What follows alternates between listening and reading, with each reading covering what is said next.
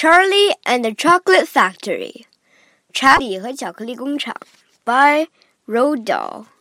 这本书是讲，呃，有一个巧克力工厂非常有名，这个巧克力工厂做出的巧克力比世界其他的任何工厂做的都好吃。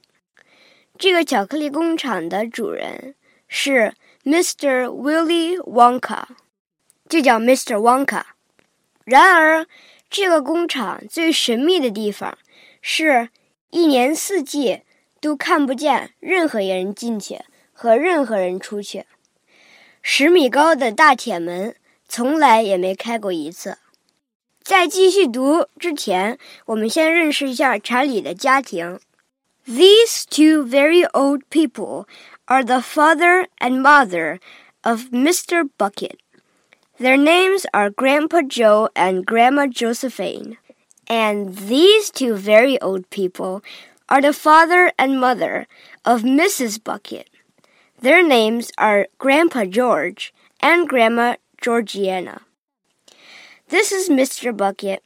This is Mrs. Bucket. Mr. Bucket and Mrs. Bucket have a very small boy whose name is Charlie Bucket. This is Charlie. How do you do? How do you do? And how do you do again? He is pleased to meet you. 查理是这本书的主人公，他非常喜欢巧克力，但是不幸的是，他每年只能吃上一次巧克力，而那一天就是他的生日，因为他的家庭非常非常穷。The whole of his family the six grown ups, count them, and little Charlie Bucket lived together in a small wooden house on the edge of a great town. The house wasn't nearly large enough for so many people, and life was extremely uncomfortable for them all. There were only two rooms in the place altogether, and there was only one bed. The bed was given to the four old grandparents because they were so old and tired. They were so tired that they never got out of it.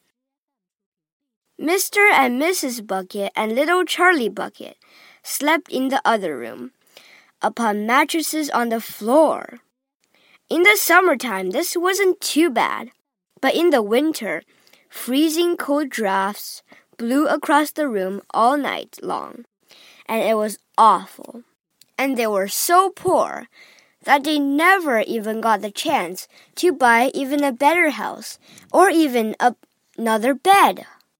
The buckets, of course, didn't starve, but every one of them, the two old grandfathers, the two old grandmothers, Charlie's father, Charlie's mother, and especially little Charlie himself went about from morning till night with a horrible empty feeling in their tummies.